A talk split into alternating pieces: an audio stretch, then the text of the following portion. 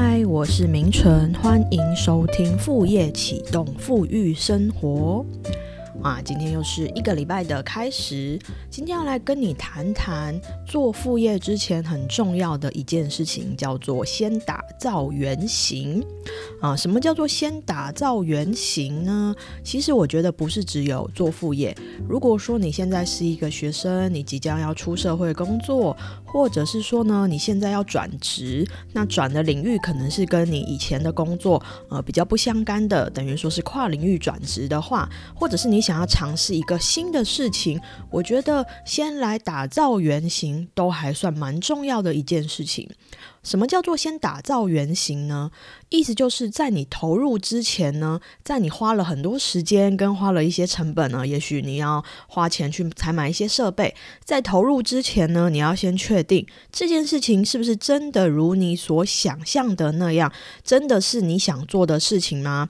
因为我们常常会这样子，我们看到别人的生活觉得很光鲜亮丽，哇，那个人过着好棒的生活，过着好棒的人生哦，他当自由工作者好。自由哦，然后感觉赚的钱也蛮多的，都不用嗯跟老板打交道，然后可以自己安排时间，等等等等等。好，或者是说你看到某一个职业啊，看到那个啊，当 YouTuber 好棒哦，或者是看到一个你的朋友他的工作的生活的形态，你觉得很棒，然后你就觉得说，嗯，那我也想要像他一样，那我也想要转职到那一个领域，我觉得我就可以过上我的理想生活了。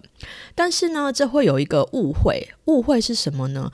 因为人呢总是会只呈现出自己的其中一面嘛。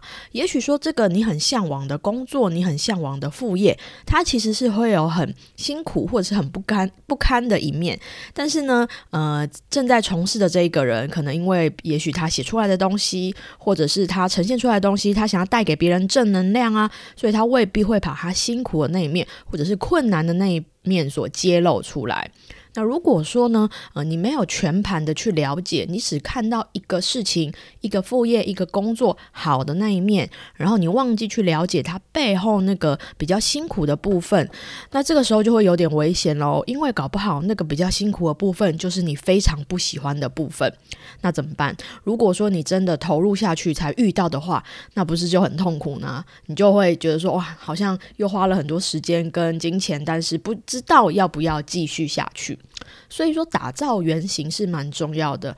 我们今天节目谈的做副业，或者是你想要转职，或者是你向往某一个领域的时候，我都建议你先打造原型。打造原型就是我们先小成本的试水温看看，然后我们去彻底了解你想要投入的这个副业或者工作它的全部的面向，你再去评估说，嗯，那这个是不是真的你想要做的事情呢？好，那打造原型的方式会有几个，我这边就继续来分享。首先呢，我会建议说，嗯，第一个呢，你先去调查一下这个市场上是不是真的有人在做这一件事情。我们前面的节目呢，有给你了五十个副业的创业的点子。有一些点子呢，是真的大家都有在做的哈，譬如说，呃，我们就讲最简单的外送好了。外送员在台湾的人数非常的多，所以你很轻易的就可以找到一个外送员，就可以去了解说，诶，那到底我在全职做外送，或者是呃下班后做外送，会遇到什么样子的事情？好的跟不好的都去了解一下。但是也有一种可能，就是诶，你现在想到的副业是一个，嗯，感觉是没有什么人在做的，就是你自己有一个创。创意的想法，或者是说你去结合到说你观察到的一些问题，结合到说你自己本身的技能，你可以去帮别人解决问题，而且你也有把握说可能有人会愿意付钱给你。但是你还不确定要怎么做，那这个时候我就建议你去调查一下这个市场上到底有没有人在做这样的事情。好，嗯，我觉得当第一个不是不行，然后你可能可能你会看到很多创业家，哇，那个呃贾伯斯啊、贝佐斯啊，他们都创了一个呃世界上很厉害的企业，那他们做的事情可能都是前无古人的。一个事情就是他们完全是从零开始去发展这个事业。好，我不是说这样子不行，但是以成功几率来说，这样子的成功几率的确比较低。你看，我们全世界有多少人呐？那有多少的时间过去，也才出一个贝佐斯，也才出一个贾伯斯，也才出一个马克·佐克伯。你知道那个几率真的是蛮低的哈。我不是说要急着否定你的点子，而是如果你现在想要一个成功的几率比较高的方式，我觉得呢，你应该要去做这个市场上真的已经有人在做的事情。为什么要去做这个市场上真的有人在做的事情呢？因为首先，第一，你不用去教育大众。什么叫教育大众？我举个例子来说好了。嗯，最近呃这几年的时间呢，整理师哈这个职业很夯嘛，对不对？嗯，为什么？就是有一个日本的呃作家开始在推广这个整理哈断舍离这个概念哇，突然这个概念在全世界都变得很红，所以大家都认可说，嗯，我们应该要过着一个呃断舍离的生活，我们要让我们的家里呀过得比较整洁，这样子对我们的人生、我们的工作运势都比较有帮助。这个现在大家认同。所以大家愿意去花钱找整理师来家里帮助我们去整理，但是你想想看哦，十年前，十年前你几几岁哈？十年前的时候，如果你今天在路上找一个人，然后就跟他说：“哎，你家很乱，对吧？我帮你去你家整理你家的东西，那你付我钱。”你觉得这个人会觉得怎么样？这人一定会觉得说：“你疯了吗？我我自己家里我自己整理就好，我干嘛要请你来？而且我我我家里很乱又怎样？我过得很开心啊！”好。所以你可以理解吗？当市场上的第一个去教育这个市场、教育客户的，总是非常困难的。但是当这个市场已经被创造出来的时候，你不是那个先锋了，呃，已经大家可以认同说，嗯，我愿意为这个事情付钱，你再去投入，它的成功几率是比较高的。所以，如果你真的有一个点子的话呢，我建议你先去市场上调查一下，台湾有没有人在做这样的事情。国外有没有人在做这样的事情？然后他们做这样的事情的时候，他们的商业模式是怎么塑造的？好，所谓商业模式是他到底提供什么样的服务？那他到底收钱的对象会是谁呢？那这个市场真的够大吗？那你稍微去评估一下，说以你现在的能力，你现在资源去投入，真的可以从中去赚到钱吗？可以赚到呃你符合你心目中理想的那个收入吗？或者是说呃，也许你觉得说没关系，这个东西不赚钱没关系，但是因为是我想做的事情，我还是愿意花时间去投入。OK，重点就是说前期你一定要调查清楚哈，不要就说哇，好像。一股呃热，一头热啊，然后投入进去才发现说怎么跟我当初想的不一样，怎么遇到很多困难，然后也找不到客户啊，然后感觉说啊，嗯，很多问题也不知道要去请教谁。好，所以建议你先去调查一下。好，再来呢，嗯，我会建议说你去找到说真的在做这一件事情的人，然后呢去访问他们，访问他们呢，呃，不是只有问他们好的那一面哦，不好的那一面也要。问好，举例来说，假设呢，你很向往当一个呃文字的工作者，自由工作者，那这市面上有很多的文字的工作者，你可以去找到他们。那当然呢，你要去跟他接触的时候，还是要有一点技巧，就是你在写信给他的时候，你要非常的客气有礼貌，然后让他愿意觉得说可以回答你的问题。好，那你去呃找到这些人之后呢，写信给他们，问他愿不愿意接受你的访问。然后呢，你要问什么问题呢？当然你要问很多问题喽。你要问的是，呃，也许是说，诶，那譬如说，你一整天的工作的时间是怎么样子去安排的？呃，做这个工作，你有觉得说有什么好的地方？那有什么不好的地方？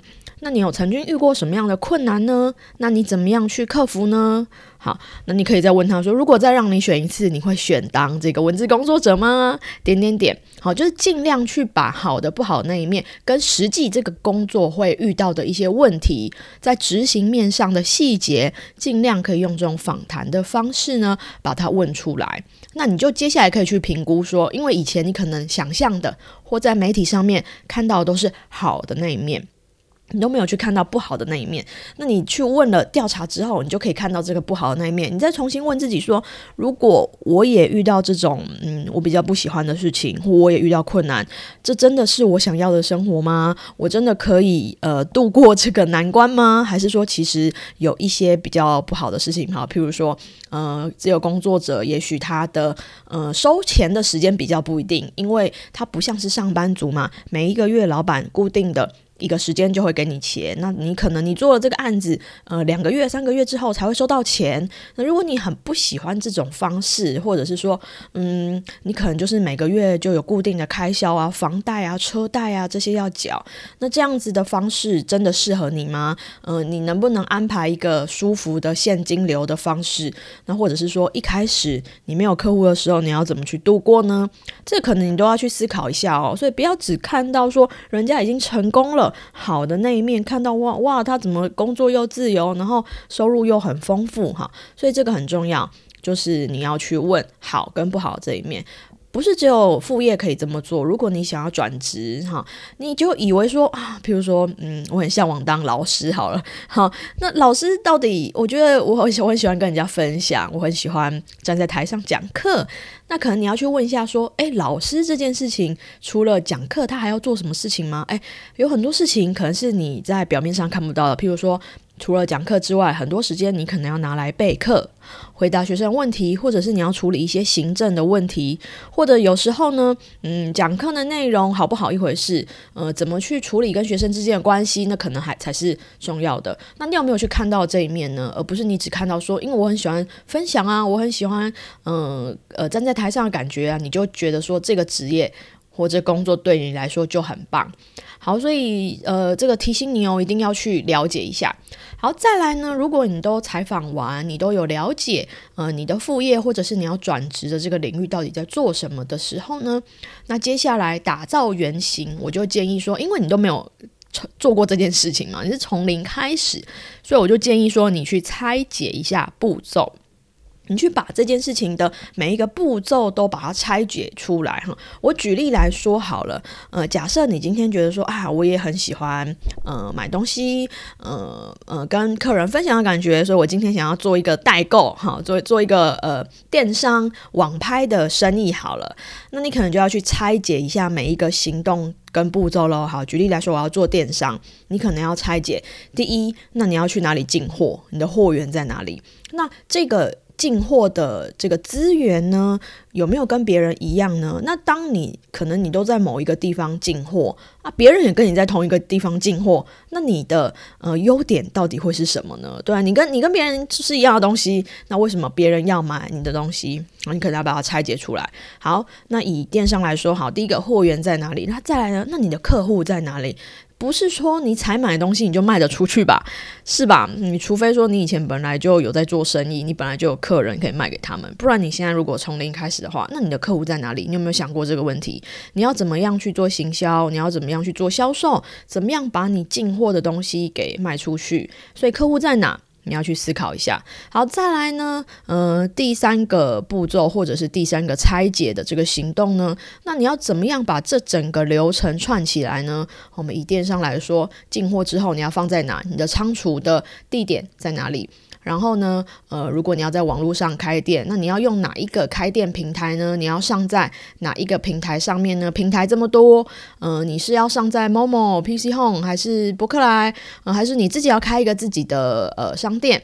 那你如果开了一个自己的商店，那你的流量要从哪里来呢？不，呃，网络上商店跟实体店面又很不一样。实体店面基本上你在一个呃路上开一家店，呃，它有一个基本的人潮嘛，对不对？因为固定每每天有多少人经过这边是固定的，所以你花了房租把一个店面租下来，它有一个基本的人潮，你可以估算的出来。但是如果是电商的话，这个世界上的商店、网络商店那么多，你怎么可能好？你开起来就会有流量，对，所以你要去想流量从哪里来啊？哈，流量在在哪里？好，那再来，你可以要可能还要继续想说，那我的金流怎么办？客户要怎么付钱给我？然后我要怎么收到他们的钱？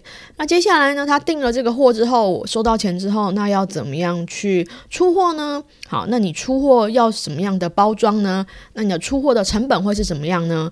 好，那万一这个客户收到了不喜欢，他要退货。换货，那你要怎么样去处理呢？好，这些全部的事情你都要把它写下来哦。那你都要去想，那我应该要怎么做？所以你应该要拆解每一个行动跟步骤，好，然后想清楚之后呢，就开始来做你这个副业。好，所以为什么要打造原型？就是在你一开始真的很想要马上投入之前，好，我建议你真的花点时间去评估一下吧，哈，不要说嗯头洗了之后，然后做到一半才发现说啊这个好像不适合自己，或者是说才发现说呃我比我想象中还要花更多的时间，或者是更多的成本、更多的金钱，嗯，我还我可能没有准备那么多钱呢，哈，譬如说我之前可能会看到一些要。做电商创业的一些案例啊，因为他前面没有想清楚这些事情，所以变成说他真的开始执行了之后，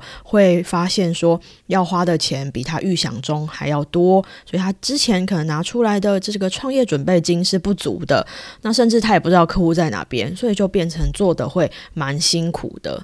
那我觉得是这样啦。其实我觉得心情哦，真的会影响到我们的事业的顺畅度。当你每天都压力很大，然后都觉得说哇怎么办？遇到很多困难的时候，有时候嗯，你遇到一个问题，你不见得是可以顺利的解决的哈。你有这个能力去解决，但是当你的情绪卡住你的时候，这时候就不见得会那么顺利哦。所以我是觉得说，在我们做副业过程，或者在工作过程，在嗯，也许你现在在创业的过程中，这个情绪的。稳定都是还蛮重要的，好，所以讲回来，打造原型真的是非常重要的一个步骤。那我会建议说，诶，你在开始之前，真的好好的去评估一下吧。好，那我们今天的节目就到这边。那你可以去思考一下，现在你手边。